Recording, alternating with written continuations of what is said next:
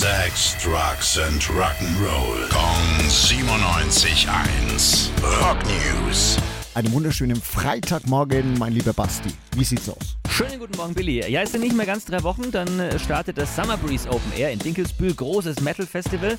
Und äh, dieses Festival, das will jetzt nachhaltiger werden, damit es uns noch lange gibt. Das schreiben die Verantwortlichen da auf ihrer Homepage. Gibt einen Haufen Neuerungen, unter anderem biologisch abbaubares Einweggeschirr an den Essensstationen, Mülltrennung, mehr Müllstationen, das ganze Zeug. Klingt gut. Ja, wirklich gut. ist auch wirklich äh, sehr, sehr durchdacht auch, das alles. auch wichtig. Auch wichtig, ja. Und äh, das Festival, das sucht noch helfende Hände.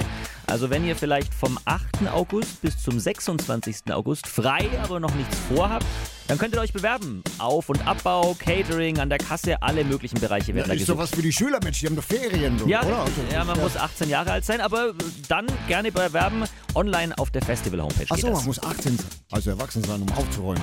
ja, genau. Rock News. Sex, Drugs and Rock'n'Roll. Kong 97.1. Frankens Classic Rocksender.